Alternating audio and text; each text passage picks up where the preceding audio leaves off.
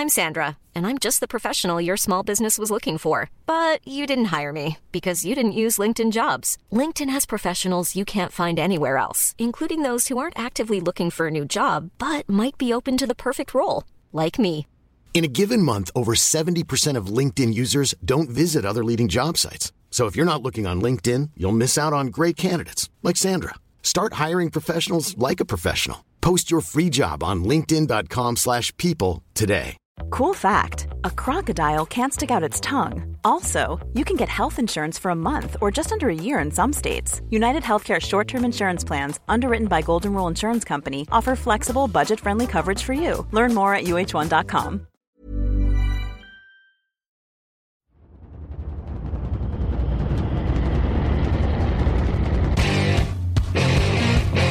time is it now? Time is it now? Talk to that.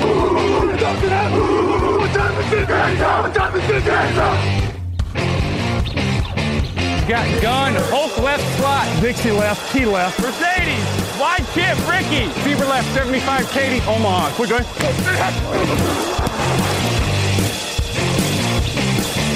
Last play of the game. Who's going to win it? Luck rolling out to the right. Dumps it up to Donnie Avery. Ahead, goal line. Touchdown.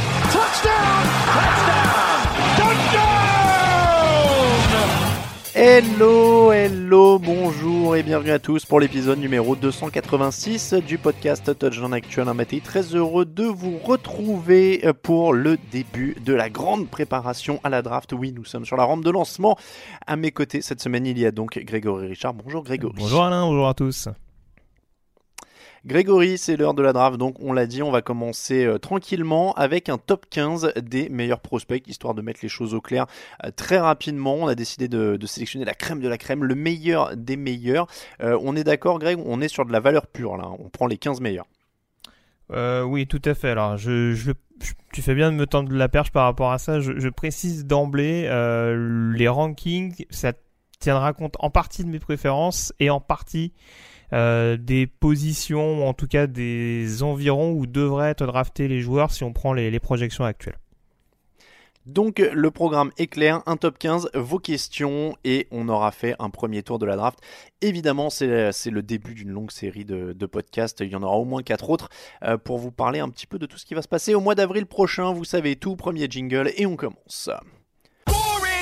Four and two and one. one. Hi, it's Navarro Bowman from the 49ers. Hello, this is Danny Woodhead. How you doing? This is Mike Wallace. Lamar Miller, the running back from Miami Dolphins. Hi, it's Brendan Carr from the Dallas Cowboys. You listen to the Touchdown Podcast.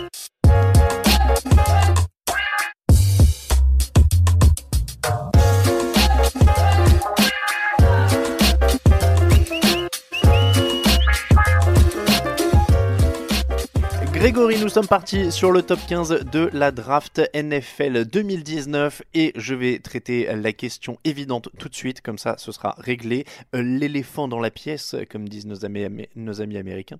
Euh, il n'y a pas de quarterback dans ce top 15. Pourquoi? Euh, parce que... alors comment t'expliquer ça? Parce que quand même, classe de quarterback pas aussi mature, entre guillemets. Alors c'est paradoxal de dire ça parce que Sam Darnold était un, un joueur uniquement de, de deuxième année euh, d'un point de vue footballistique l'année dernière. Mais on, on sait que c'est une classe cette année qui est un peu particulière parce que l'année prochaine, il y a beaucoup de prospects importants qui sont censés arriver. Euh, notamment le quarterback d'Alabama, Tua Tagovailoa, et on sait que comment, comment il fait exprès de le prononcer bien parce que je l'ai mal prononcé la dernière fois. et, euh, et du coup, voilà, je pense que certains quarterbacks voulaient avoir l'opportunité d'être le premier QB euh, choisi lors de cette euh, lors de cette QV, et il y en a peut-être certains qui se sont un petit peu précipités. Euh, c'est le cas notamment d'un Dwayne Haskins, par exemple, du côté d'Ohio State, qui est également sophomore et qui a sans doute forcé un petit peu la décision. Euh, ce qui fait qu'aujourd'hui, il est peut-être pas forcément euh, aussi armé, aussi équipé pour faire partie de ce top 15. Après, voilà, il y a beaucoup de quarterbacks qui flirtent aux alentours du premier tour. Euh, je me permets de répondre à ta question, mais pour anticiper un petit peu au niveau du big board qui sera publié euh, ce week-end, euh, il y a à peu près 4 quarterbacks qui figurent quand même à peu près dans le top 50. Euh, avec, il me semble, notamment Dwayne Haskins qui doit être aux alentours de la 30e place. Donc, bon, c'est voilà, c'est une classe de quarterback qui a l'air un peu moins séduisante, un peu moins glamour que ce qu'on a pu voir l'année prochaine, l'année dernière, pardon. Mais pour le coup, euh, ça reste des projets intéressants et des joueurs qui seront susceptibles d'être sélectionnés euh, au premier tour. Tua Tungoa Vailoa. À tes souhaits. Tua Tumongo Vailoa. C'est bon? Alors, je sais pas si c'est moi qui fruit, mais il fait quand même exprès de dire le nom en entier juste pour montrer que. Non, non, bah c'est non parce qu'on on en a parlé en, en antenne avant. Du coup, son prénom en entier, c'est pas toi, c'est Tuanigamanolepola. ouais, parce que sinon c'est trop facile. Mais ça, on le créera pas le jour de la draft. Oui, hein, oui, je, Euh, je êtes, pense euh, pas non plus. Vous êtes plutôt à l'abri. Bon, lui, c'est l'an prochain, j'ai un an pour m'entraîner. Euh, on l'a dit, donc, allez, petit teasing de l'émission Quarterback, tu, tu ne donnes même pas d'argument. Euh, Kyler Murray, Drew Lock, Dwayne Haskins, si j'ai bien compris, sont les trois premiers euh, quarterbacks. Ouais. Lequel tu prends? Pas forcément dans cet ordre-là euh, pour moi, mais. Ah, Justement, lequel tu prends? C'est ma question. Tu es GM, Dwayne tu peux Haskins. choisir un des trois. euh, Dwayne Dwayne Haskins, Haskins, voilà. euh, voilà. Pas- Bon, Pas d'argument. pas d'argument, on en dira plus quand de la preview, t'as raison. C'est ça, c'est un teasing sauvage pour la prochaine émission. Euh, Le big board donc commence maintenant avec le top 15 et le numéro 1 c'est Quinnen Williams, defensive tackle d'Alabama, pardon. Euh, 15 matchs, 71 plaquages, 19 plaquages pour perdre 19,5 euh, l'an dernier, 8 sacs, une passe déviée, il fait 1m93 pour 134 kilos. Euh, alors, je, je balance de la comparaison euh, sauvage. On- alors, je rappelle le principe de ces émissions. hein. Euh, je, je donne des relances, Grégory vous explique tout. Voilà. C'est lui qui est compétent sur le sujet. Moi, je, je suis là pour faire celui qui connaît pas et qui découvre, ce qui est vrai. Et comme ça, je, vous accompagne dans la découverte en questionnant Gré- Grégory. Grégory, est-ce que Queen Williams pourrait être un Aaron Donald avec 10 kilos de plus? Oh, en tout cas, euh, ça peut en prendre la, tournure de ce qu'il a montré. Là, il a, clairement été euh, bluffant tout au long de cette saison. Il faut savoir que c'est un joueur qui était même pas titulaire l'année dernière du côté d'Alabama, donc qui a vraiment pleinement explosé cette année. Et bon, on découvre, découvre pas qu'il y a du talent généralement défensivement du côté du Crimson Tide, encore moins sur la ligne défensive. Mais là, c'est un joueur qui a vraiment euh, qui s'est intégré petit à petit et qui est vraiment très rapidement devenu un leader et surtout un joueur extrêmement polyvalent. Euh, ça va être d'ailleurs, hein, c'est un petit teasing également, mais ça va être à l'image de cette classe qui va être très axé défense, très axé ligne défensive et très axé lineman intérieur spécialisé dans le pass rush. Et Quinnen Williams est, enfin, a, a très clairement cette arme à disposition.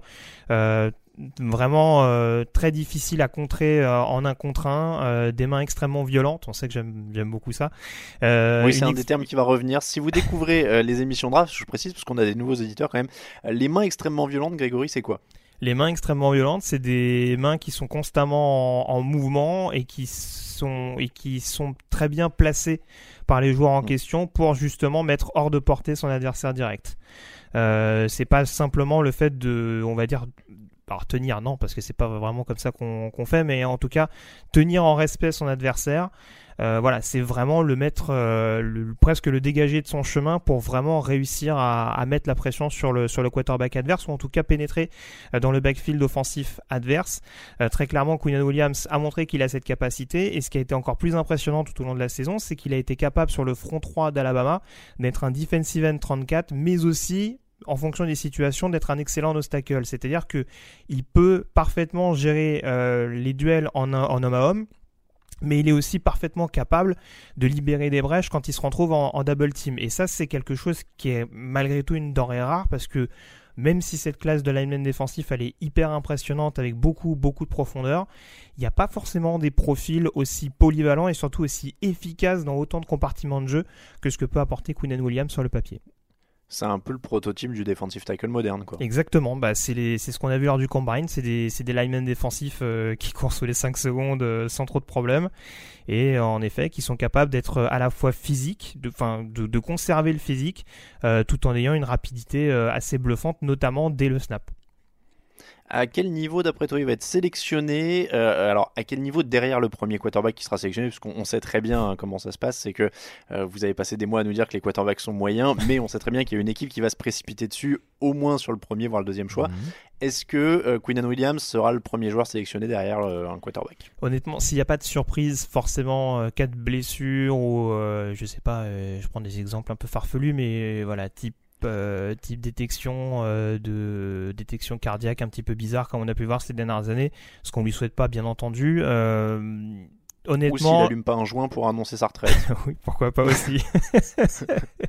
Mais non, pour moi, il doit sortir top 3 franchement, c'est le. Enfin, dans les, je pense que dans les boards des équipes, là encore une fois, c'est ma préférence personnelle.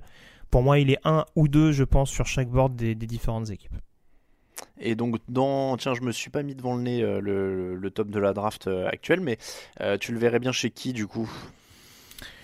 Si je regarde là comme ça, bah c'est un petit peu l'énigme, mais je trouve qu'Arizona il, il irait très très bien. Surtout qu'Arizona va repasser sur un front 34, va avoir énormément de besoins sur la ligne défensive. Et comme je le disais, avec un Quinn Williams qui peut abattre pas mal de boulot, ça peut permettre, euh, on va dire, sans recruter d'énormes stars à ses côtés, déjà d'avoir une ligne défensive assez euh, dissuasive. Donc euh, Arizona, ça me paraît quand même une assez bonne solution. Bon, et puis derrière, il y a San Francisco ou les Jets qui seraient pas contre, hein, a priori. Ouais, ou Tampa également, puisque là aussi ça a passé sur de la 34 avec éventuellement des besoins sur la ligne défensive. Mais déjà, ça reste un cinquième choix. Donc, euh, mais mm. voilà, je pense que, oui, même Auckland, quatrième choix, euh, San Francisco, pourquoi pas, hein, pour l'associer à DeForest Buckner, t'as raison, ça peut tenir la route. Il y a, il y a clairement énormément de possibilités et voilà, ce sera, ce sera un problème de riche à, gérer de la part des, équipes qui sélectionneront haut lors de la draft. Bon, il va pas rester longtemps. Ce garçon, numéro 2, Nick Bossa, defensive end qui sort d'Ohio State, il n'a joué que 3 matchs l'an dernier, mais il a eu le temps de cumuler 4 sacs quand même. 1m93, 119 kg, et c'est évidemment le frère de, frère de Joey Bossa. 3 euh, matchs, 4 sacs, je ne l'ai pas beaucoup vu jouer, mais je peux m'aventurer à dire que c'est un pur pass rusher. Oui, alors euh, j'aurais pu le mettre dans les, on va dire dans les petits points faibles, les fameux red flags euh, qu'aiment bien, bien signaler les, Américains, notamment d'un point de vue blessure. C'est vrai qu'il a manqué beaucoup de matchs cette saison, mais il, a aussi manqué beaucoup de matchs pour se préserver. Euh, il a manqué donc une, une, partie du début de saison 2018 pour des pour une blessure à l'abdomen, si je me rappelle bien.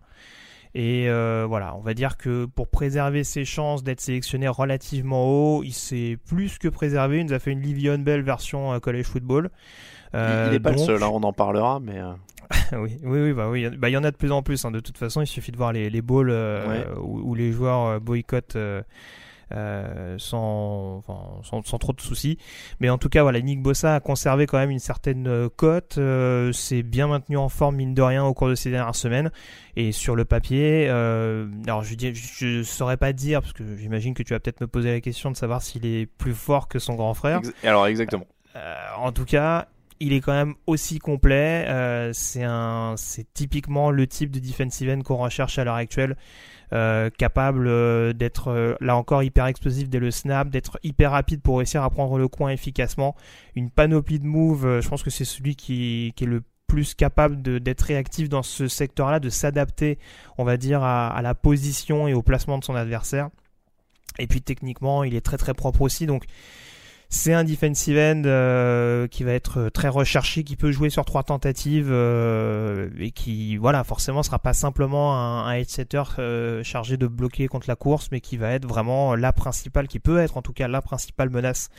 un joueur très très recherché et comme Quinton Williams, je, je serais étonné qu'il passe au-delà du top 3 ou du top 5 de cette, de cette draft 2019. Bon, et donc là, les, suspects sont les mêmes. Hein, euh, de, à peu près toutes les équipes, de toute façon, en haut, auraient besoin d'un pass rusher de ce calibre. Donc, euh, on, va pas. Euh, encore une fois, je pense pas qu'il y ait un fit parfait. Ou, alors, est-ce que bah San Francisco pourra rajouter un pass rusher justement de l'autre côté? Pourquoi pas Après, je trouverais que ça. ça, c'est que mon avis à moi, hein, en l'occurrence, mais je trouverais que ça ferait peut-être un petit peu embouteillage, surtout s'ils espèrent. Que les autres se Naïvement, peut-être que Solomon Thomas se développe un petit peu. Euh, mais il peut éventuellement lui mettre quelqu'un de l'autre côté, c'est pas interdit. Euh, les Jets, ça me paraît un point, un point de chute intéressant, mais il faut voir s'il peut descendre en troisième choix. En tout cas, euh, ça aurait de la cohérence, même si faudra déterminer le système préférentiel défensivement des, des Jets. moi, j'ai tendance à voir Bossa plus comme un defensive end 43. maintenant, je l'ai dit, il, il, a la vitesse, il a l'explosivité pour éventuellement passer en 34, mais son gabarit va peut-être pas l'aider en ce sens, donc ce sera quand même à surveiller. Numéro 3, Devin White, linebacker de LSU, 1m85, 109 kg, 13 matchs, 123 plaquages, 12 plaquages pour perdre, 3 sacs, 6 passes déviées, 3 fumbles forcés. C'est évidemment le linebacker le plus complet de l'année, sinon il ne serait pas en troisième position. Tout à fait. Alors, tout le monde ne sera pas d'accord avec ça, et beaucoup d'analystes américains ne le sont pas. Euh, J'avoue que c'est très, subjectif hein, ce classement de Devin White, parce que c'est vraiment un joueur que j'adore depuis qu'il depuis a porté le maillot d'LSU. Euh, tu parlais tout à l'heure de lineman défensif euh, moderne. Là, on est typiquement dans le linebacker euh, qui sait euh, à peu près tout faire et qui est absolument, enfin, qui est détonnant. C'est un, un, joueur. Le, le, mot pour le définir, Devin White, c'est rapidité, explosivité, et c'est un joueur qui qui est globalement propre au niveau du plaquage et qui est vraiment un, c'est un, pour reprendre la comparaison avec des joueurs d'LSU, c'est un Dion Jones en beaucoup plus fort selon moi en tout cas. Euh, c'est-à-dire que euh, il va pas hésiter à blitzer constamment. Euh, sur la poursuite, il est excellent. Son gros défaut, et je pense que c'est pour ça qu'il est pas mal, pas mal descendu dans beaucoup de mock drafts, c'est peut-être son, engouement, on va dire, son excès de d'enthousiasme, si je peux parler ainsi. Enfin, en tout cas, voilà, c'est un joueur qui va avoir tendance à beaucoup se fier à ses instincts et beaucoup se laisser aller et du coup, bah, se faire un petit peu enfermer. Euh, peut-être également euh, bâcler certains plaquages euh, si, encore une fois, en, en, se laissant aller un petit peu sur le blitz ou sur la poursuite. Et ça, c'est des, des, des, choses qui vont être à, à corriger. Euh, la, la, question du schéma préférentiel également. Euh, de par son gabarit, euh, est-ce qu'il est capable d'avoir suffisamment de puissance, par exemple, pour évoluer dans euh, sur un poste d'inside linebacker 34 Ce serait peut-être plus un middle 43, voire peut-être dans une 43 jouer linebacker côté faible. Mais en tout cas, voilà, c'est un joueur qui sait faire beaucoup de choses, il sait couvrir, et ça, c'est une chose qui, est devenue prépondérante pour les linebackers en NFL. Et puis encore une fois, c'est un joueur qui sait plaquer, qui sait blitzer. Euh, voilà, qui sait tout simplement être dissuasif et euh, être potentiellement euh, crédible sur trois tentatives, contrairement à ce que beaucoup peuvent penser. Je vais, te, je vais faire ça pour beaucoup de, de joueurs parce qu'on a pas mal d'auditeurs qui découvrent hein, ces, ces, profils. Est-ce que tu as une comparaison NFL Moi, je te dis Dion Jones, ça me paraît pas mal. Dion Jones, vraiment avec une marge de progression qui me semble, qui me semble encore plus importante que, que le joueur d'Atlanta. Alors, je vais te demander souvent les comparaisons. Après, on est d'accord, il hein, n'y a pas. Euh, tout le monde est Oui, j'ai pas potassé sur le monde en plus. c'est ça. Euh, numéro 4, Josh Allen, euh, pas le quarterback, le linebacker de Kentucky, 1m96, 111 kg. 13 matchs, 88 plaquages, 21,5 plaquages pour perte, 17 sacs, 4 passes déviées, 5 fumbles forcés, 1 bloc. alors c'était sur un punt ou un kick-off ou, un, ou un field goal, je n'ai pas vu sur, le, sur lequel. c'est un. Pardon? Je pense aussi. Euh, et, euh, alors, c'est un outside linebacker en 3-4, si je comprends bien, et on est plus dans le pur pass rusher là.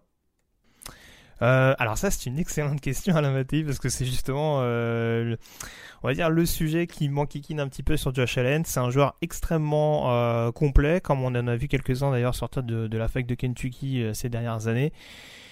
Euh, c'est un joueur qui était principalement utilisé dans le front seven un peu hybride justement des Wildcats comme un comme un edge rusher euh, dans un système 34. Donc c'est un joueur qui est très grand, qui est très rapide, euh, hyper explosif, qui lui aussi, j'allais dire en termes de move, c'est pas ce qu'il y a de plus développé par rapport à d'autres, mais bon en tout cas il peut s'en sortir physiquement également, il peut se montrer dissuasif, même si là encore il y a un peu d'irrégularité selon moi à ce niveau-là. Il y a eu quelques matchs cette saison où physiquement dans la très éprouvante sec, je l'ai pas forcément trouvé euh, hyper habile là-dedans, mais en tout cas c'est un joueur qui est extrêmement complet, c'est un leader d'équipe et c'est un joueur qui est parfaitement capable de mettre la, pression. Hein. Il fait une saison à 17 sacs en 2018, euh, donc euh, je suis pas sûr que ce soit le meilleur bilan de college football cette année, mais ça doit clairement pas en C'est pas mal déjà. Hein. C'est pas mal du tout, même quand tu vois la progression en plus, parce que c'est un joueur qui a pleinement explosé en 2017 et qui s'est pas caché cette année, euh, qui a pas hésité à, à reprendre, euh, à, à, comment dire, à, à, reprendre du leadership et à mener justement Kentucky à une excellente saison. Euh, après, la question, en effet, c'est de savoir quel est son poste préférentiel. Alors pour certains, il sera outside linebacker 34. J'aurais quand même tendance, de par ce que j'évoquais, euh, notamment certaines difficultés, euh, on va dire sur le duel physique, Euh, en fait, pour faire simple, je pense que selon moi, c'est un joueur qui est beaucoup plus à l'aise dans la prise d'espace que sur le duel en homme à homme. Et c'est pour ça que je le verrais peut-être plus en tant qu'onside linebacker 43. Euh, peut-être sur le profil d'un Denis Barr, d'un Van Miller à ses débuts, euh, ce type de profil-là plutôt qu'en tant qu'outside linebacker purement 34 où on va simplement entre guillemets lui demander de, de mettre la pression. Après voilà, c'est un joueur, c'est un joueur qui sait courir, c'est un ancien receveur, donc euh, il a cette aptitude à savoir presser, plaquer, couvrir. Donc là encore, c'est ça ça coche toutes les cases. C'est un joueur qui sait à peu près tout faire en défense. Et je pense que ce sera un joueur de grand, grand talent à l'échelon supérieur. J'ai une petite question naïve sur sa, sur sa mobilité. Sur les mous, je vois qu'il fait 1m96. Ça me paraît assez grand pour un linebacker, non? C'est assez grand, mais euh, en effet, c'est aussi, je pense que c'est aussi ce qui joue, ce qui peut jouer en sa défaveur, mais en tout cas, il a démontré une mobilité assez, assez intéressante malgré tout. Euh, on, le répète, hein, mais de toute façon, plus les années passent, plus on a affaire à des phénomènes physiques. Hein. Euh, je pense qu'on va pas tarder à, en évoquer un qui, qui, vous tient à cœur, à Raphaël et à toi, mais on a clairement des voilà, des, joueurs qui, malgré leur carrure, malgré leur physique, sont parfaitement capables de faire, euh, de faire plusieurs choses. Après, est-ce que Josh Allen sera capable, justement, avec ce physique, de répéter efficacement les efforts et de se montrer, euh, euh, d'apporter suffisamment de vitesse, notamment pour prendre le coin et, prendre à défaut le tackle adverse? Ça, pour moi, c'est encore une grosse zone d'ombre. En, tout cas, tu as cité Anthony Barr, du coup je viens de, vérifier, ils font exactement la même taille au centimètre près. Donc euh, voilà, on a une, si vous cherchez à peu près le morphotype, euh, Allen fait 1,96 pour 118 kg, Anthony Barr c'est 1,96 pour 112 kg, donc on est, on est plus, ou moins, euh, plus ou moins dans les mêmes standards. Un dernier mot sur Josh Allen, ou est-ce que tu le verrais bien tiens? Ah bah San Francisco, moi j'aimais bien. San Francisco, ça peut faire l'affaire parce que ça peut coller sur un poste d'outside linebacker 43 tout en permettant à San Francisco euh, d'être plus performant contre la passe mais aussi contre la course. Numéro 5, toujours, je crois qu'on est que sur la ligne. Non, il y avait un linebacker, mais donc euh, cinquième et donc cinquième choix, en tout cas cinquième homme dans notre top 15 et quatrième lineman défensif, Rashan Gary, defensive lineman de Michigan, 1m96, 128 kg, 9 matchs, 44 plaquages, 7 plaquages ennemis pour perte, 3,5 sacs. Et tu le disais, 4,58 secondes sur 40 yards. Euh, c'est encore un défenseur euh, terrifiant, c'est un lineman qui peut courir. quoi. C'est ça. Alors il y a des petits points d'interrogation concernant Rashan Giri. Euh, alors lié à différentes choses. Il faut savoir qu'il a traîné quelques petites blessures, notamment à l'épaule, il me semble, cette saison, ce qui a un petit peu perturbé son exercice 2018. Et il n'a pas eu forcément, euh, pour un joueur qui, a été une star hein, du recrutement de Michigan il y a deux ou trois saisons de ça, c'était le, le lycéen numéro un euh, euh, sélectionné par les Wolverines.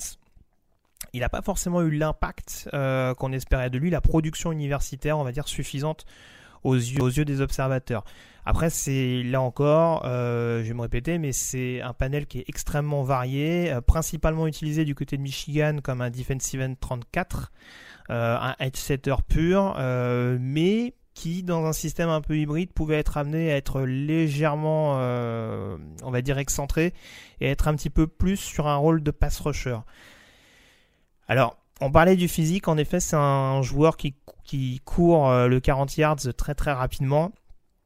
Après, là encore, j'ai du, j'ai du mal à sentir, malgré son physique vraiment impressionnant, cette force de la nature qu'il représente, j'ai du, j'ai du mal à sentir vraiment un, je sais pas comment je pourrais dire ça, mais euh, un, un, vrai engouement dans son jeu. On a l'impression que c'est un joueur qui hmm. va avoir quelques absences dans un match, mais quand il va être pleinement impliqué, ça va être, euh, ça va être très très compliqué de, de, de le stopper.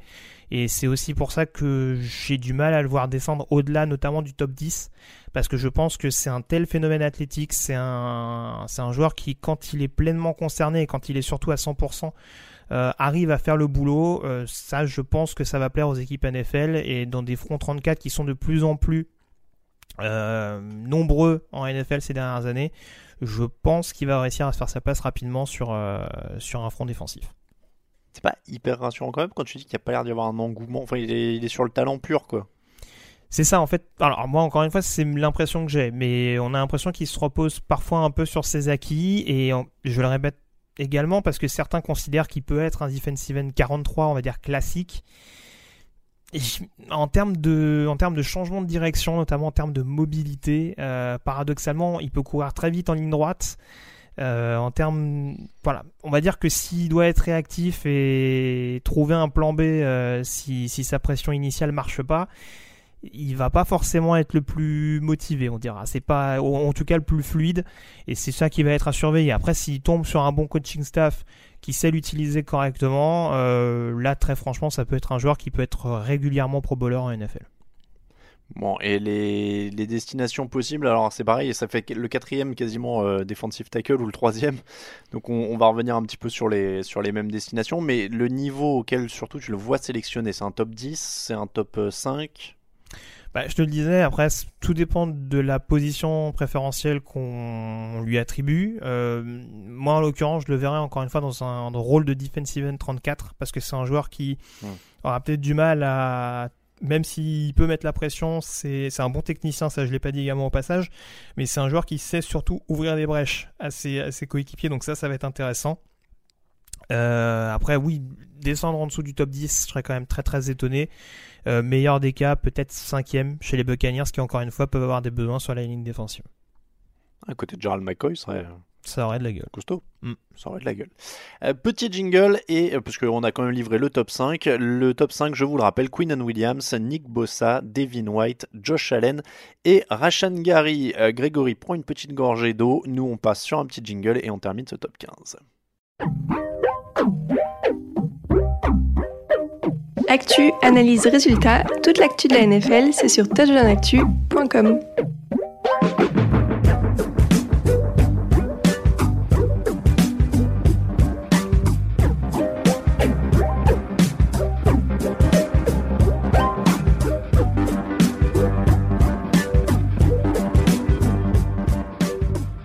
Et on est de retour donc après cette petite pause musicale pour la suite de notre top 15. Grégory, nous allons parler d'un joueur qui a beaucoup fait parler ces derniers jours, c'est DK Metcalf, receveur d'Olmis, 1m96, 108 kg, 7 matchs, 26 réceptions, 569 yards et 5 touchdowns de la saison dernière.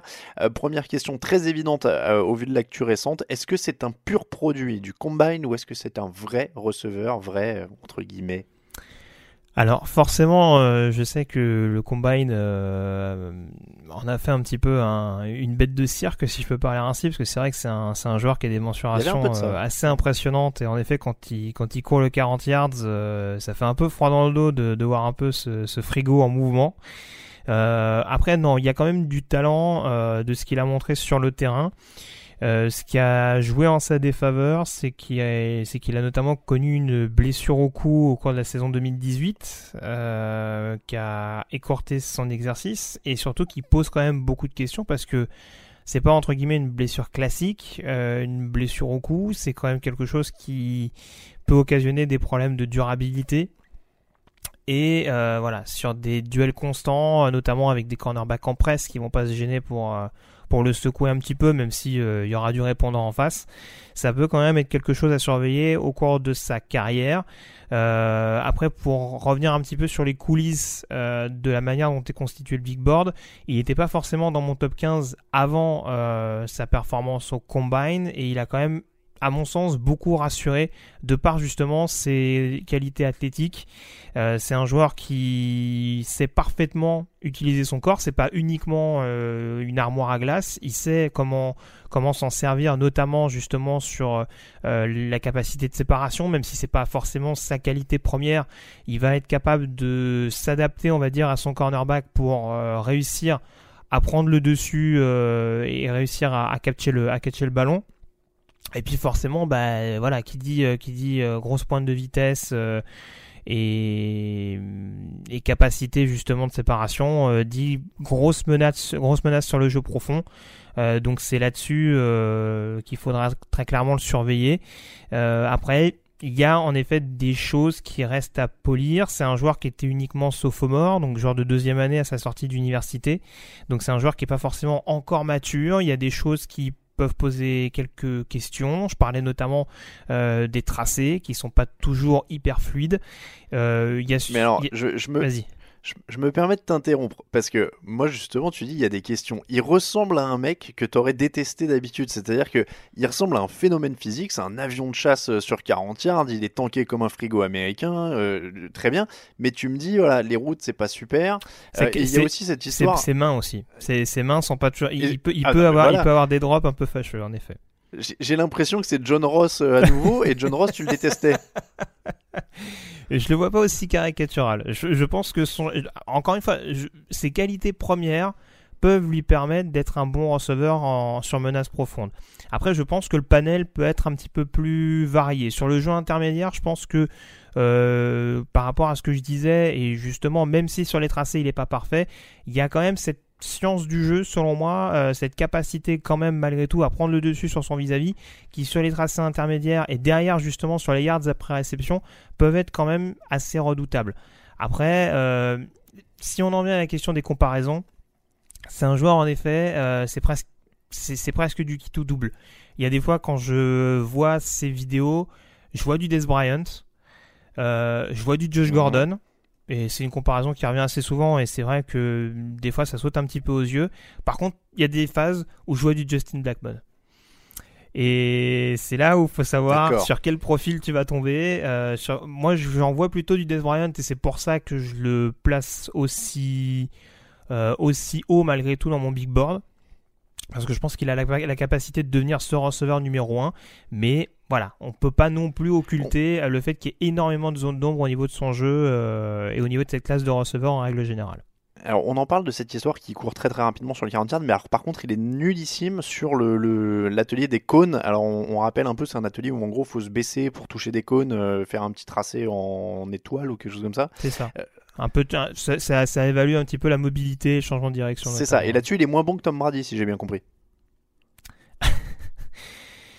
C'est pas sa faculté première, mais, voilà, c'est aussi. Je pense que c'est aussi ce qui joue en sa défaveur, notamment quand il faut faire des tracés et quand il faut réussir à prendre le l'atout sur son sur son vis-à-vis. mais encore une fois, voilà, il joue, il joue sur d'autres qualités, euh, sur des qualités de, de, vitesse, on va dire, sur une bonne utilisation des mains, une utilisation intelligente des mains pour réussir à prendre euh, de court son adversaire. Après, voilà, c'est, je le répète, c'est un joueur qui est encore loin d'être mature. Il y en a beaucoup dans cette classe, beaucoup de joueurs sophomores euh, qui paraissent hyper talentueux, mais qui sont encore à polir. Et pour moi, Dick Metcalf fait partie. Je, je suis étonné en fait parce que c'est vrai que sur, moi je l'ai, l'ai pas vu jouer à Ole Miss, donc voilà, je, je, caricature. Mais quand on voit les, les temps du combine, j'ai l'impression que le mec en fait est un tank avec un moteur d'avion de chasse derrière, quoi. Donc c'est, assez euh, sur la maniabilité. Bon, il y a des choses à revoir, mais par contre, il peut aller très très vite, quoi. Donc c'est euh, après. Voilà. Après, après, après, pour être, pour être complet là-dessus, il y a une classe de receveurs, euh, j'en parlais, qui,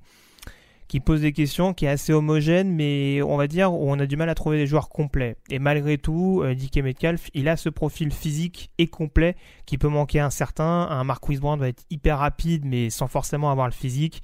Euh, un N va être un peu dans le, cas inverse. Là, on a vraiment un receveur qui a les composantes euh, globales, et c'est aussi ce qui joue en sa faveur pour se faire sortir un petit peu du lot.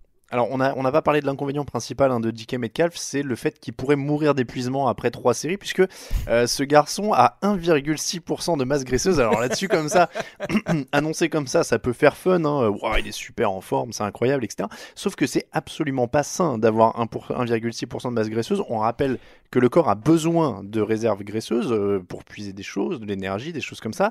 Donc normalement, euh, si vous êtes très en forme, ça tourne autour de, de 10% de masse graisseuse. C'est déjà très bien. Les très très en forme, ça descend un peu plus bas euh, côté bodybuilder, etc. Euh, j'ai compris, je me suis renseigné là-dessus.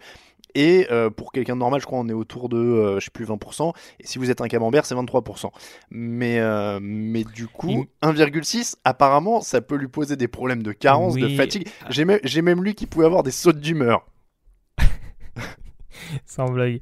Non mais euh, honnêtement, alors j'y connais pas grand chose, je suis pas un spécialiste du domaine. Il me semble quand même avoir aperçu qu'il y avait quelques légendes urbaines quand même.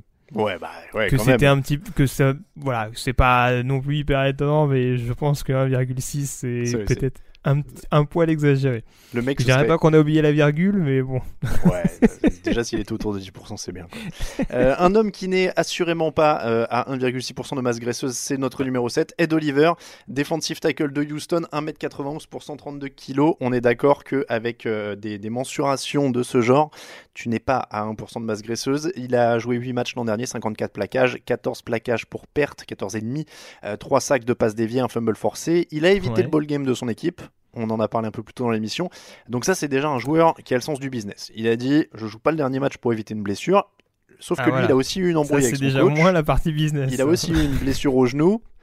Voilà, il a aussi eu une blessure au genou. Euh, donc j'attaque euh, sur un angle assez négatif. Ça fait quand même pas mal de drapeaux rouges et pourtant tu l'as septième. Donc il doit être très très fort.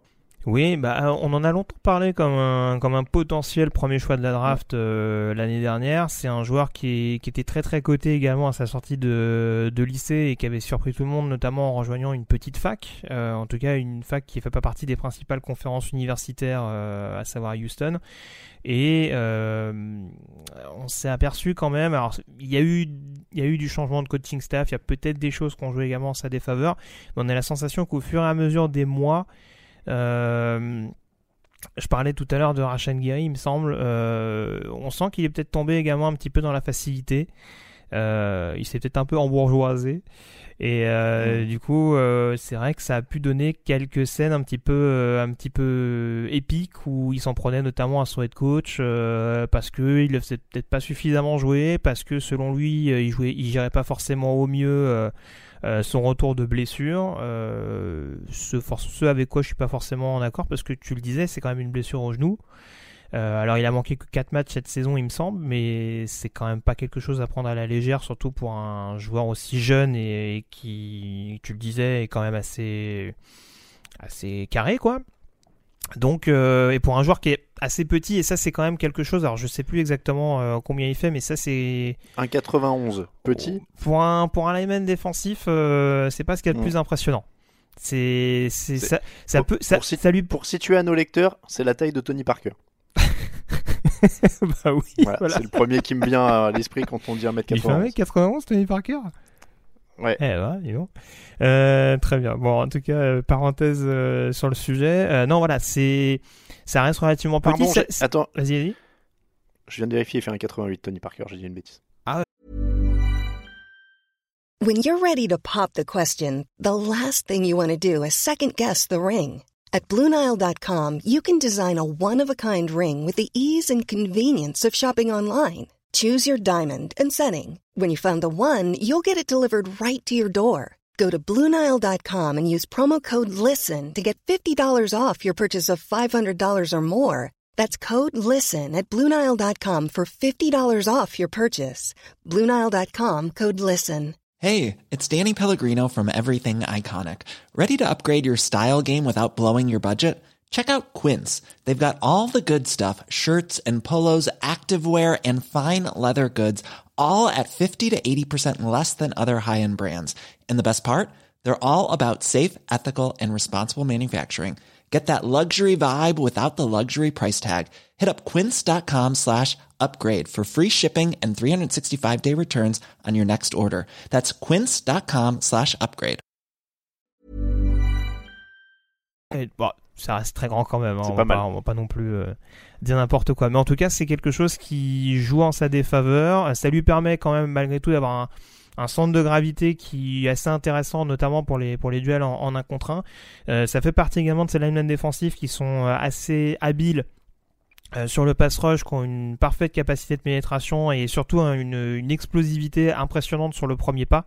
Ed Oliver fait partie de ces joueurs-là et voilà, et ce qu'on recherche de plus en plus, c'est en effet des linemen défensifs qui sont versatiles et qui sont capables de mettre la pression sur des quarterbacks dans une ligue qui passe de plus en plus.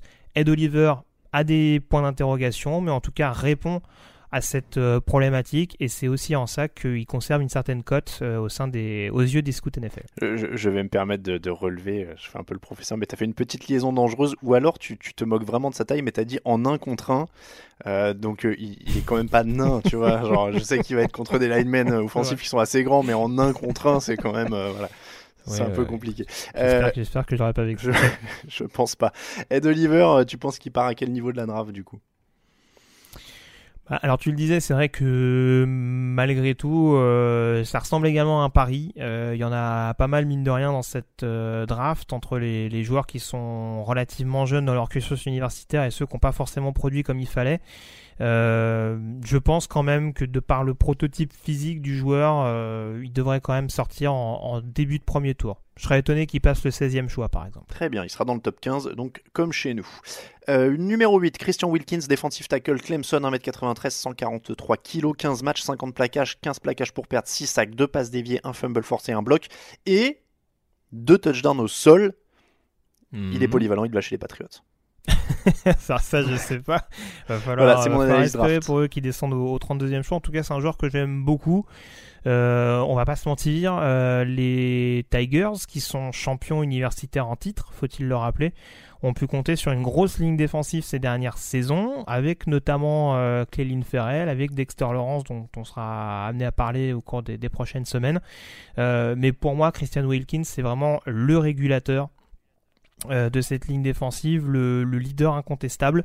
Et c'est vrai que c'est un joueur qui reste euh, extrêmement complet et surtout extrêmement polyvalent. Euh, c'est un joueur qui est principalement defensive tackle, on va dire 43, mais qui peut être un defensive end 34, qui dans la NFL moderne peut être amené justement à, et on l'a vu de temps en temps à Clemson dans ce rôle-là, être un defensive end 43 un peu plus focalisé sur le jeu au sol. Donc c'est un joueur qui est parfaitement capable de vraiment euh, dépanner sur, sur plusieurs positions et je le disais encore une fois de faire tout ça avec euh, efficacité euh, impressionnant athlétiquement parlant euh, un bon centre de gravité là également euh, après au niveau de ses défauts J'en vois pas énormément. Il y a forcément la question de la ligne défensive, euh, de l'impact, on dira, des joueurs autour de lui. Euh, ce sera pas le seul euh, pour qui la question va se poser euh, du côté de Clemson. Mais en tout cas, c'est un joueur qui est pas forcément aussi impressionnant que d'autres sur, le papier, mais qui, selon moi, est un top 10 talent de cette draft et qui sera à, surveiller parce qu'il y a une éthique de travail surtout une productivité sur le terrain euh, qui, est assez, euh, qui est assez intéressante et, bluffante. C'est un technicien hors pair, donc euh, voilà, c'est tous, tous ces éléments-là qui me font dire que il sera peut-être pas top 10. Euh, il est dans mon top 10 personnel, mais j'aurais du mal à le voir quitter peut-être le top 12, voire le top 15, qui descend plus bas, je serais quand même très étonné c'est pas toujours facile de, de faire des de, de, figurer un peu les linemen pour les gens qui les ont pas vus jouer. Tu aurais une comparaison NFL pour Christian Wilkins? Hmm. Non, je t'avoue, j'ai pas potassé là-dessus. Euh, je, je, dois, je, dois, réfléchir encore, mais enfin, franchement, c'est ça va être du très très solide. Je, je, je pourrais te dire un Fletcher Cox, mais j'en suis même pas sûr. Enfin, en tout cas, il peut, il peut avoir ce, ce profil-là. Allez, on continue à remonter la ligne. Brian Burns, defensive end de Florida State, 1m95, 98 kg, 12 matchs, 52 plaquages, 15 ennemis au niveau des plaquages pour perdre, 10 sacs, 3 passes déviées, 3 fumbles forcés. Il lui restait une année possible à la fac. Est-ce qu'il est prêt? Il m'a l'air prêt. En tout cas, euh, c'est un joueur qui grimpe au fur et à mesure des semaines, on dira, euh, dans les différents boards des équipes NFL. Euh, là, pour le coup, euh, autant je parlais de Christian Wilkins, qui au niveau de la défense de Clemson euh, était quand même assez bien épaulé. On peut pas vraiment dire que ce soit le cas du côté de Brian Burns, euh, qui notamment ces deux dernières saisons du côté de Florida State euh, a été absolument tout seul dans la défense des Seminoles et euh, qui pourtant a, a, pratiquement tenu à bout de bras cette défense, cette défense floridienne. donc honnêtement, qu'il parte une année avant sa fin d'éligibilité, c'est pas ce qui me choque le plus. alors il a, on dira, euh, les inconvénients qui vont avec certains avantages, en ce sens que c'est un joueur qui peut être, euh, qui peut être là aussi extrêmement polyvalent. Il a un physique assez atypique, assez longiligne, euh, qui lui permet à la fois de pouvoir être un defensive end 43 ou un outside linebacker 34 à l'échelon supérieur. Par contre, en l'occurrence, il y a des, comment je pourrais dire ça? C'est un joueur qui, bon, a, a quand même quelques, quelques points d'interrogation, notamment d'un point de vue puissance. Et c'est ce qui va être à, surveiller, et ce qui va être capable de réussir à faire la transition, parce que il était en effet, euh, il joue beaucoup sur la vivacité, euh, sur notamment une bonne panoplie de moves. Ça aussi, ça à mettre à son, à son crédit en l'occurrence. Euh, c'est un de ceux, peut-être avec Nick Bossa, qui est le plus établi là-dedans. Après, il y a peut-être également le jeu au sol qui peut poser question. C'est un joueur qui doit apprendre à finir ses actions, peut-être, selon moi. ce qui peut peut-être, selon moi, reconditionner la possibilité d'en faire un autre linebacker 34. Mais après, il est extrêmement complet et si on arrive à, si, on arrive là encore à le placer dans le système qui va réussir à le faire performer, euh, pour moi, ce sera également un pro bowler assez régulier. Une petite comparaison, t'as ou pas? Ouf, euh... Ah, je t'ai dit, j'ai du... du mal chaque année avec les comparaisons. Euh, écoute, je, ne demande plus, et, si t'en as une, tu Je retravaillerai ça d'ici la preview, je te le promets, mais. Euh, voilà. Euh, numéro 10, euh, pour boucler le top 10, c'est Jonah Williams, offensive tackle d'Alabama, 1m96, 137 kg. Est-ce qu'il sera tackle aussi en NFL Parce que c'est une question que j'ai beaucoup vue en préparant. Tout à fait. Euh, alors c'est vraiment le lineman offensif dans la plus pure tradition des tackles d'Alabama. C'est-à-dire, là pour le coup, c'est encore une armoire à glace. C'est un joueur qui joue beaucoup sur... la taille, la force physique et la technique en règle générale. il a subi très très peu de pression du côté de cette équipe d'Alabama. Et là, quand même, on peut voir la différence, c'est qu'on avait tendance à un petit peu euh, cataloguer, je dirais, les linemen du Crimson Tide comme des joueurs exclusivement spécialisés sur le jeu au sol. Euh, Jonah Williams, en l'occurrence, euh, a été très efficace sur le jeu au sol. après, il a quand même vu du côté d'Alabama un jeu beaucoup plus axé sur la passe, notamment avec Tagovailoa. Donc, en l'occurrence, ça ça lui a permis quand même de se faire de se faire ses classes on dira sur le jeu à la passe après voilà il y a quand même toujours, encore et toujours cette question de la, de la mobilité, euh, des déplacements latéraux, on dira, pour vraiment savoir s'il sera capable euh, de contenir euh, sur toute la durée d'un match un, un pass rusher assez vif. C'est pas encore sûr et certain. Il y, en a, y a qui le catégorisent déjà comme un futur garde ou centre. Je sais pas, on était également sceptique sur un Cam Robinson il y a quelques années euh, qui a finalement réussi malgré sa blessure de l'année dernière à devenir un, tackle côté aveugle du côté de, du côté de Jacksonville. Donc je demande à voir, c'est un, potentiel très intéressant depuis son arrivée sur le campus de Tuscaloosa.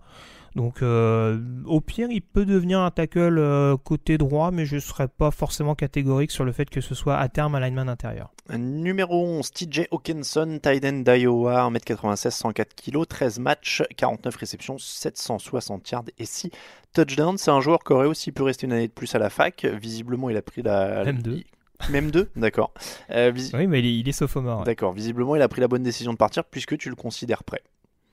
Oui, euh, euh, alors c'est encore une fois, ça fait partie de ces, grands talents. Euh, de...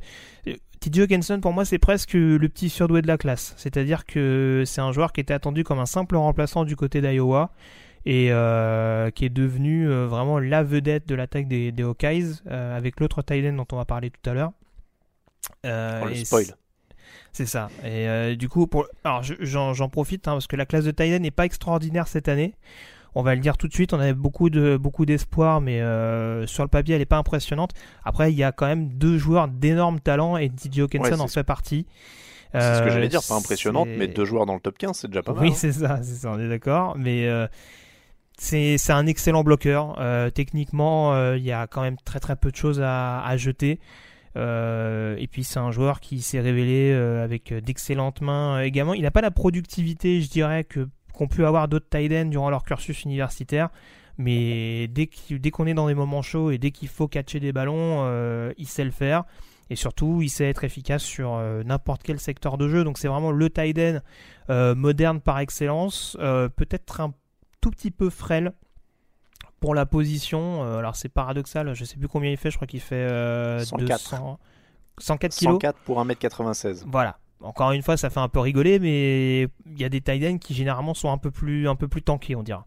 Mm. Euh, il y a peut-être euh, d'autres exemples. Bah, je, sais que moi, la comparaison que j'avais pris d'un point de vue physique, c'est peut-être un Hunter Henry. Je pense qu'il est un petit peu dans ce, dans ce profil-là, mais ça peut devenir un joueur encore plus fort. Euh, il me fait également, enfin, ça peut devenir, pour reprendre l'exemple avec un autre tight sorti d'Iowa qui a été très productif cette année, ça peut être un George Kittle qui en, termes de, en, termes de yards à la réception peut être hyper efficace en apportant en plus euh, cette plus-value sur, euh, sur les blocs et euh, sur l'ouverture de brèche. Et pour indication, Henry est à une dizaine de kilos de plus pour l'instant. Voilà. Euh, nu- numéro 12, Et de, toute façon- de toute Jawan- façon, je te, je te coupe, mais je pense qu'il prendra quand même un petit peu. Ça m'étonne qu'il le laisse. euh, avec ses capacités de bloc, je pense que il y a peut-être qu'un Evan Ingram qu'on avait laissé un petit peu, un petit peu à son poids initial, mais parce que voilà, après c'était de mais- notoriété publique qui était surtout efficace à la passe. Il, il sera bien nourri, euh, il va avoir un vrai contrat, il va pouvoir se payer un chef et tout ça, donc quand même. Euh, numéro 12, Jawan Taylor, offensive tackle de Florida, 1m96, 149 kg, c'est notre deuxième lineman offensif. Est-ce qu'il doit encore progresser en termes de maturité et de technique Ça semble être un prospect assez physique d'abord.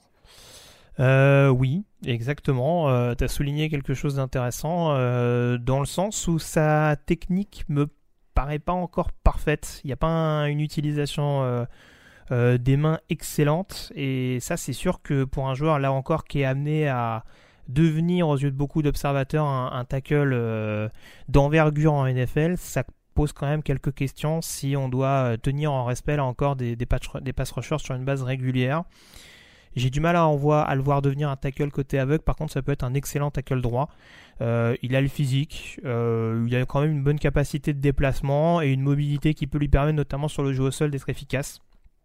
Euh, après, euh, voilà, je pense que c'est un joueur qui lui aussi s'est révélé un petit peu sur le tard. Je pense qu'il y a des choses qu'il doit encore apprendre et même si la technique euh, et notamment le sens du placement, c'est pas des choses qui s'apprennent en un claquement de doigts, mais en tout cas c'est un c'est un je sais pas comment je pourrais dire ça mais voilà c'est un un joueur qui qui, c'est un c'est un scientifique c'est un étudiant du jeu on dira quelqu'un pour qui je me fais pas trop de soucis. Je pense que c'est pas le genre de joueur qui va arriver en, se disant que tout est acquis et que qui se remettra pas en question. Donc euh, il y a du potentiel. Après là encore euh, ça fait partie encore une fois de ces nombreux paris du premier tour Numéro 13, Clelin Ferrell, defensive end de Clemson. On a parlé d'un de ses coéquipiers de ligne tout à l'heure. 1m93, 120 kg pour Clelin Ferrell, 15 matchs, 54 plaquages, 19,5 au niveau des plaquages pour perte, 11 sacs et demi, 4 passes déviées, 3 fumbles forcés.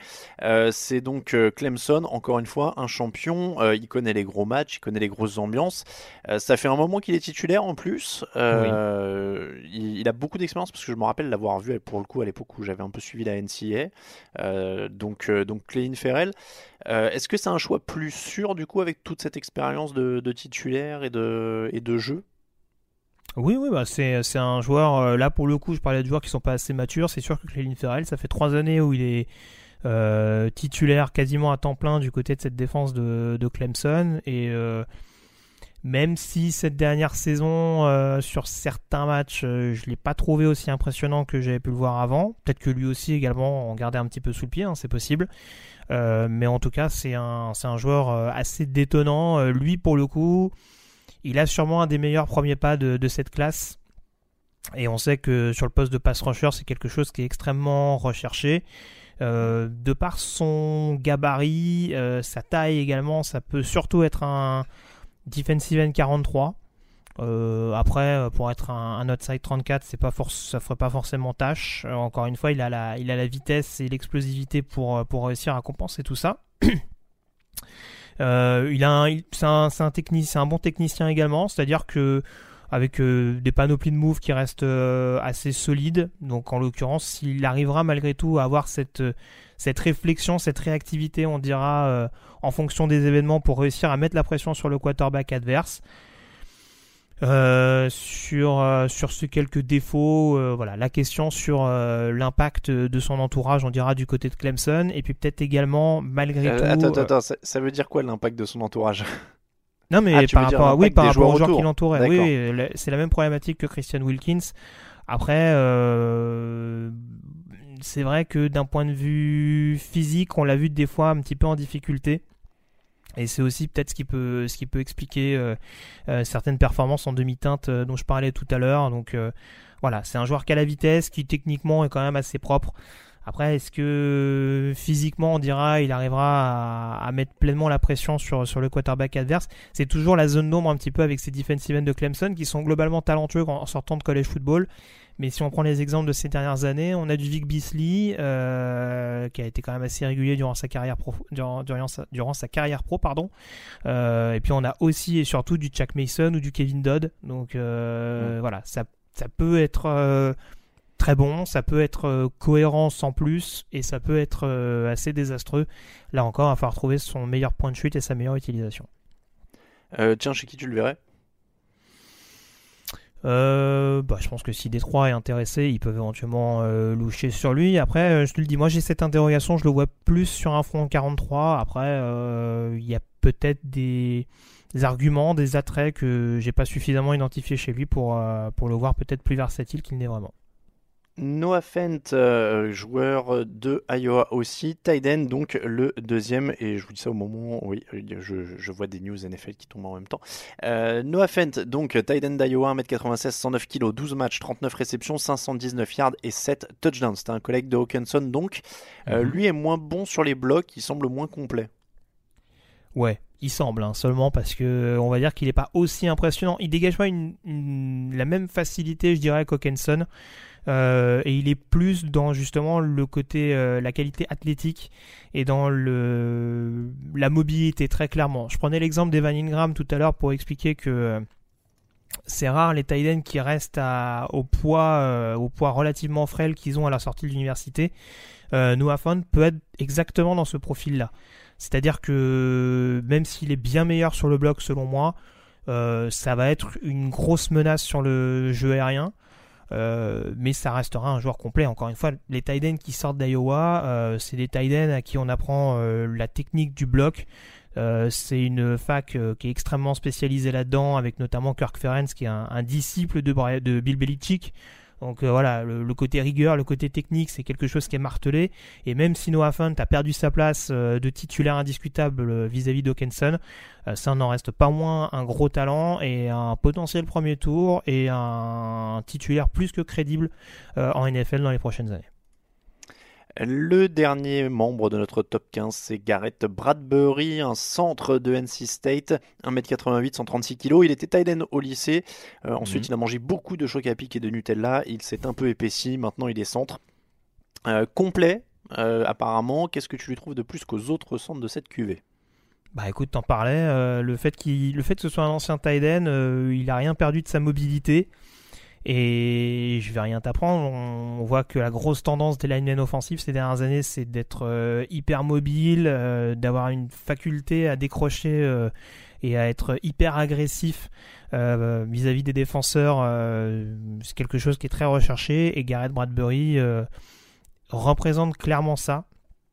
ce qui me paraît quand même un peu moins évident chez certains autres linemen offensifs, je pense notamment à Cody Ford d'Oklahoma, qui paradoxalement est très très très bon aussi, mais euh, qui a peut-être pas cette cette euh, mobilité euh, que possède que possède Gareth Bradbury et, globalement cette technique qui est assez enfin voilà enfin qui, qui, me paraît qui me paraît plus que solide. Alors en effet il a pris du poids physiquement c'est pas celui qui m'impressionne le plus dans cette classe euh, si je prends l'exemple de Dalton Risner à Kansas State, il, est peut-être un petit peu moins dans cet état d'esprit-là. Mais, euh, mais en l'occurrence, voilà, c'est en effet très complet et surtout un joueur qui va être. Euh, là aussi, c'est un, des traits que j'aime beaucoup. il va plus être actif que passif. Et ça, en effet, c'est quelque chose qu'on recherche beaucoup en NFL. C'est les linemen qui savent imposer le respect plutôt que de tenir en respect leur vis-à-vis. Et eh bien voilà pour le top 15 de la draft selon Grégory Richard. Je sais que ça va être polémique parce que là il va y avoir des tas de gens qui vont refaire le match euh, et un tel et un tel il devrait pas être dans le top 15. Évidemment c'est une base indicative.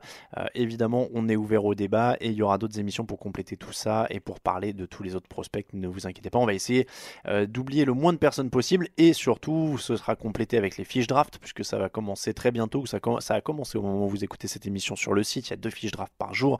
Il y a eu le top 100 dimanche. Va y avoir des mock drafts. Enfin, il se passe beaucoup de choses. Et on remercie euh, Grégory qui gère euh, la rubrique draft. Tu es chef de rubrique draft un petit peu euh, chez, TDA.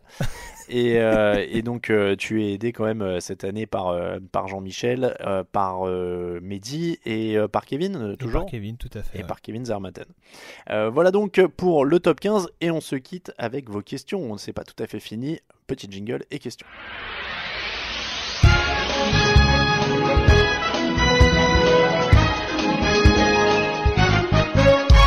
On termine donc cette émission avec vos questions. Grégory, quelques petites questions euh, très précises. Et alors, je commence par celle de Dirty Fighter parce que je la trouve excellente.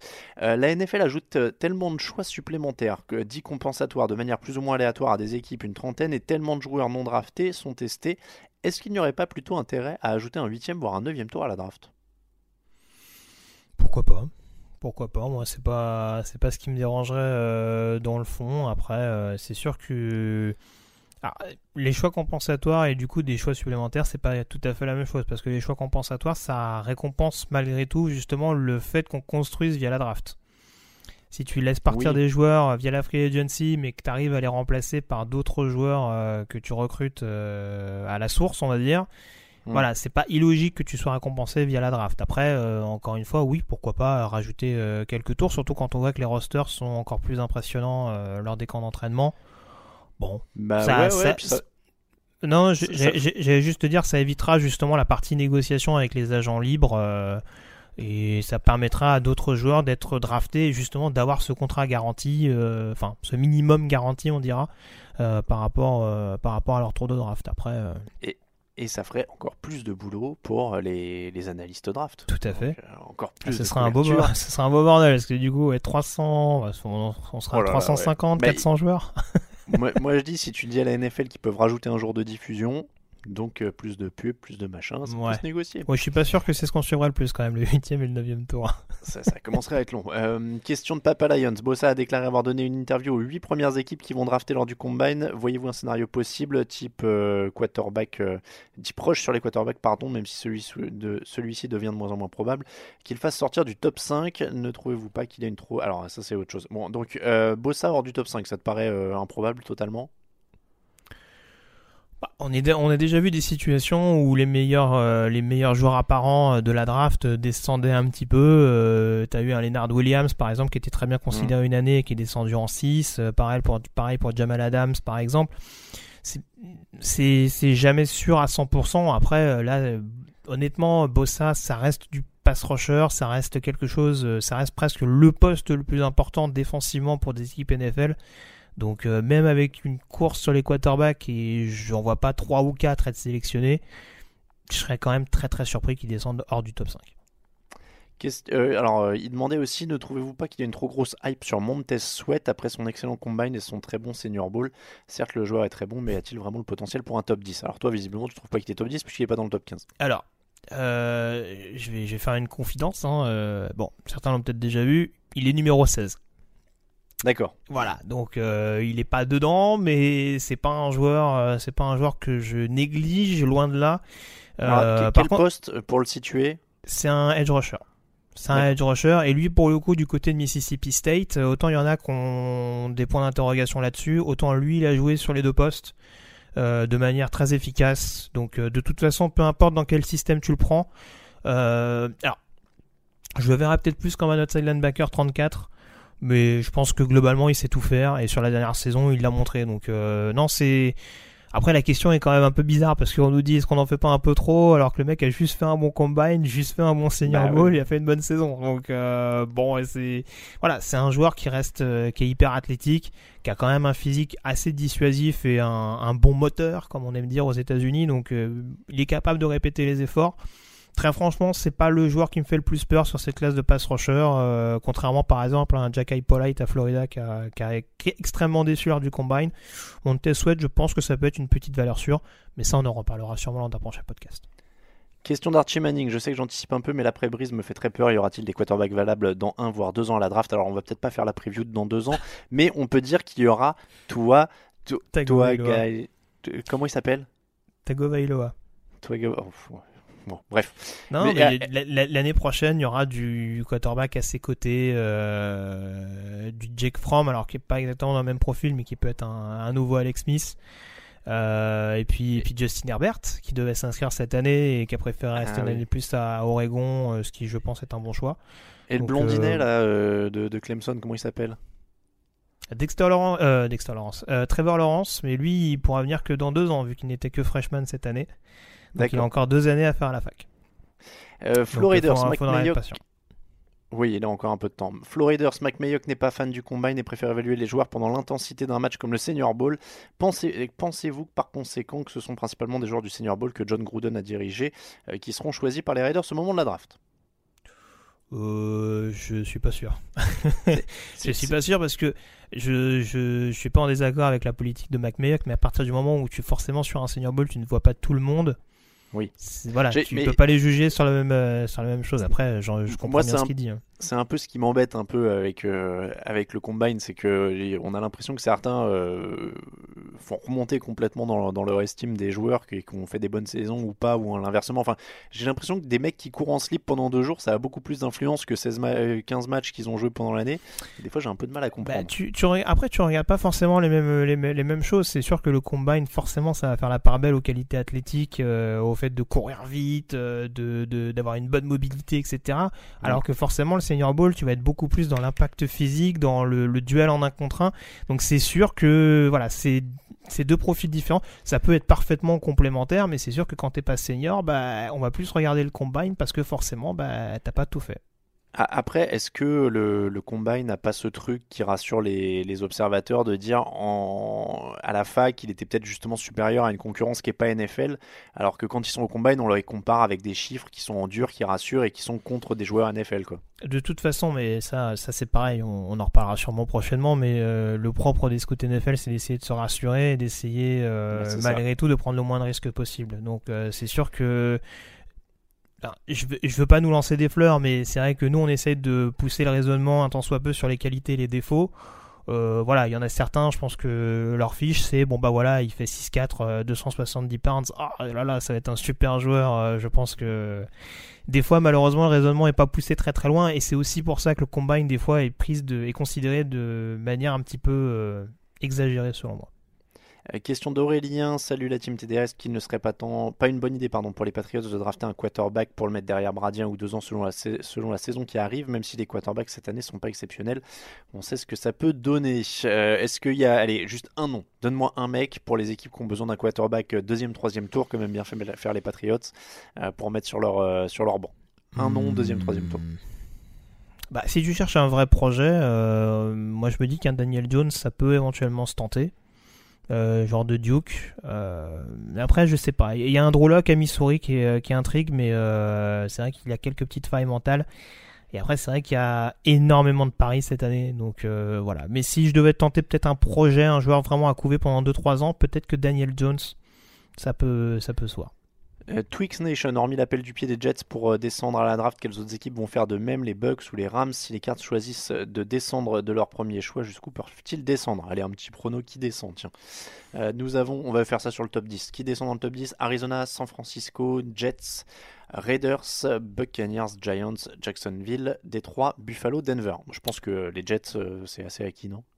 Ouais, peut-être. Bon, encore une fois, ça dépendra des circonstances et de qui Arizona prend, parce que manifestement, c'est une question qui qui fait la une de l'actualité euh, en NFL ces dernières heures. Euh, après... tiens, on peut, on peut dévier là-dessus. Tiens, euh, c'est, le premier podcast où on parle de draft. Kyler Murray numéro 1, est-ce que tu y crois? Écoute, il n'y a plus rien qui m'étonne. Euh, après, très franchement, j'espère pas. Euh, moi, dans mon board perso, il est 41ème. Donc, euh, si tu veux. Aïe, ouais. voilà, c'est un choix à prendre. Encore une fois, de toute façon, c'est un joueur que tu mettras dans le système qui lui convient le plus. Bon, on aura le temps d'en reparler, mais voilà, ça me paraît un petit peu démesuré. mais bon, c'est propre des, des, quarterbacks. Pour finir avec les trade down, peut-être Jacksonville, voire Buffalo dans le top 10. Ou Denver. Surtout si signe Nick Foles, euh, les Jaguars. Mm. Euh, je continue à descendre les questions. Rob Bears, quel est pour vous les trois plus, quels sont pour vous, parlons des trois plus gros besoins des Bears euh, à combler par la draft? Alors là, je vais faire simple, je vais renvoyer Rob Bears vers le papier War Room qui a été mm. publié où il y a tous les besoins des équipes. lit de place, salut la team. Selon vous, est-ce que ça vaut encore le coup de drafter des receveurs au premier tour? Depuis la draft 2014 avec Beckham, Landry, Evans et Watkins Les receveurs draftés au premier tour ont eu de très peu d'impact comme Kevin White, Lacon Treadwell, John Ross, Josh Docton et d'autres. Cependant, Juju Smith-Schuster, Cooper Cup, après ont eu un impact immédiat, un coup bien plus intéressant en tant que GM. Que feriez-vous? En même temps, là, le de place, il nous donne les deux, euh, les, deux arguments. C'est-à-dire que bah, Beckham, Landry, Evans, euh, enfin, ça marche. Bah, non, mais euh, c'est, en fait, c'est ça. C'est que, alors après, je le rejoins. C'est sûr que on a eu un petit peu un changement de phénomène où c'était plus les running back qui reprenaient le, le devant de la scène, on dirait en college football ces dernières années, au détriment justement des receveurs.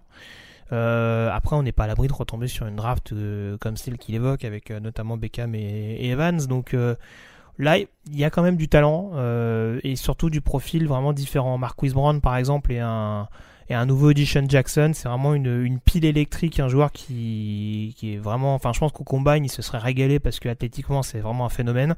Euh, il y a un Kelvin Harmon qui paye pas de mine mais qui je pense va être un excellent receveur de possession à l'échelon supérieur. Il y a quand même des joueurs qui s'ils sont choisis au premier tour peuvent être quand même des, des choix intéressants et heureusement que on va pas repartir sur un phénomène comme ça euh, ad vitam aeternam. Mais la question peut se poser quand même de par le fait, comme je disais, que la classe reste relativement homogène. Et puis après, enfin, des Julio Jones, des DeAndre Hopkins, enfin, tout ça, c'est premier tour. Hein, donc, euh, On est d'accord. Si, si, le bon mec est là. Euh, dernière question, c'est Dijon Niners. Salut la team. Question simple pour les Niners. Meilleur choix sur le papier pour les euh, Niners. En deuxième, pour la défense 4-3. Bossa, Josh Allen, Quinn and Williams. La réponse D. trade down pour, le, pour plus de picks, c'est Burns ou Sweat.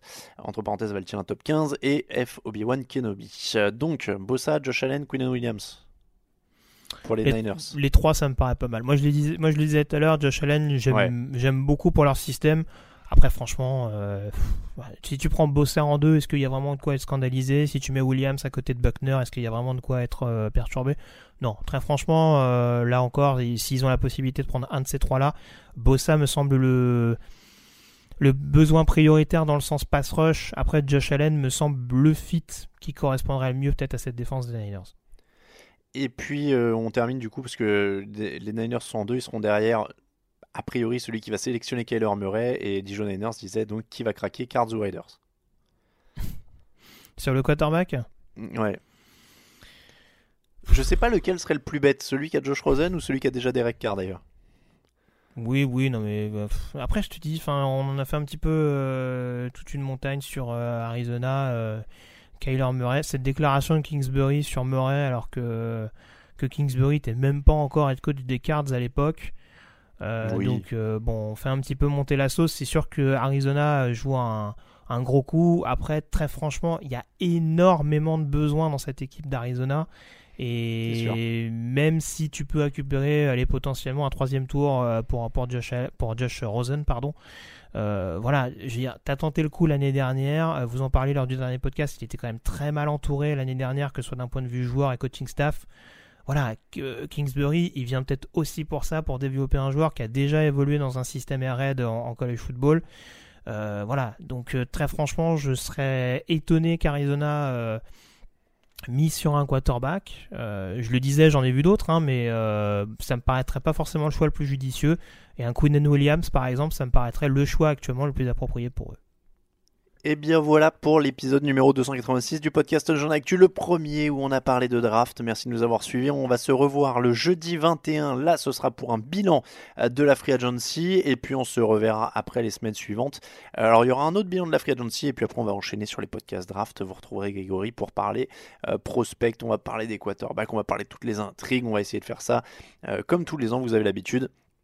On n'a pas encore d'ailleurs bien décidé ce qu'on fait euh, poste par poste ou est-ce qu'on fait euh, les busts, les stars, euh, etc. On sait, ah, c'est toi, toi, qui décides, hein. moi je te laisse les, je te laisse les, coups des là-dessus. Hein. Je sais pas, j'aime bien l'idée de, de titrer un peu genre tac, les stars de la draft, bam, les busts potentiels de la draft, bam, un peu, un peu comme ça, je trouve ah ça peu... du coup on fait un podcast petit bois quoi. Ouais, ça, le podcast Bust, euh, ça va être de, un de vipère pendant une heure, quoi, d'accord Mais ouais, ouais, ça me plaît bien, ça, en fait. Là, plus je le dis, plus ça me plaît bien. Donc, je pense qu'on va faire comme ça. N'hésitez pas à nous donner votre avis. Euh, on remercie tous ceux qui nous soutiennent sur Tipeee. N'hésitez pas à les rejoindre. Merci beaucoup, Grégory, pour tous ces éclairages.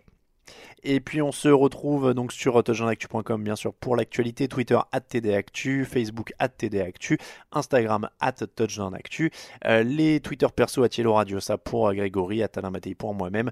On vous rappelle donc que toute l'actu de la NFL c'est sur touchdownactu.com. On vous souhaite une très bonne journée à tous. Ciao ciao, on se quitte en musique.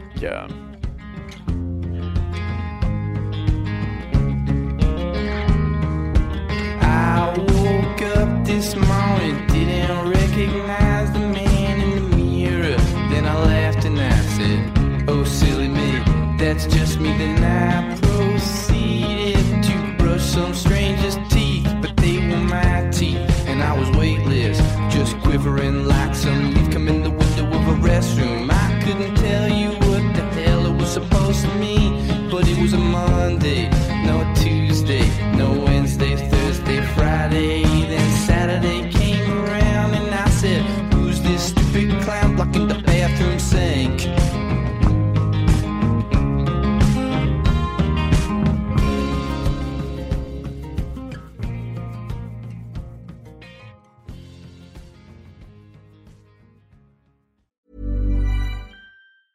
Mom deserves the best, and there's no better place to shop for Mother's Day than Whole Foods Market. They're your destination for unbeatable savings, from premium gifts to show-stopping flowers and irresistible desserts. Start by saving 33% with Prime on all body care and candles. Then get a 15-stem bunch of tulips for just $9.99 each with Prime. Round out Mom's menu with festive rosé, irresistible berry chantilly cake, and more special treats. Come celebrate Mother's Day at Whole Foods Market. Hey, it's Danny Pellegrino from Everything Iconic.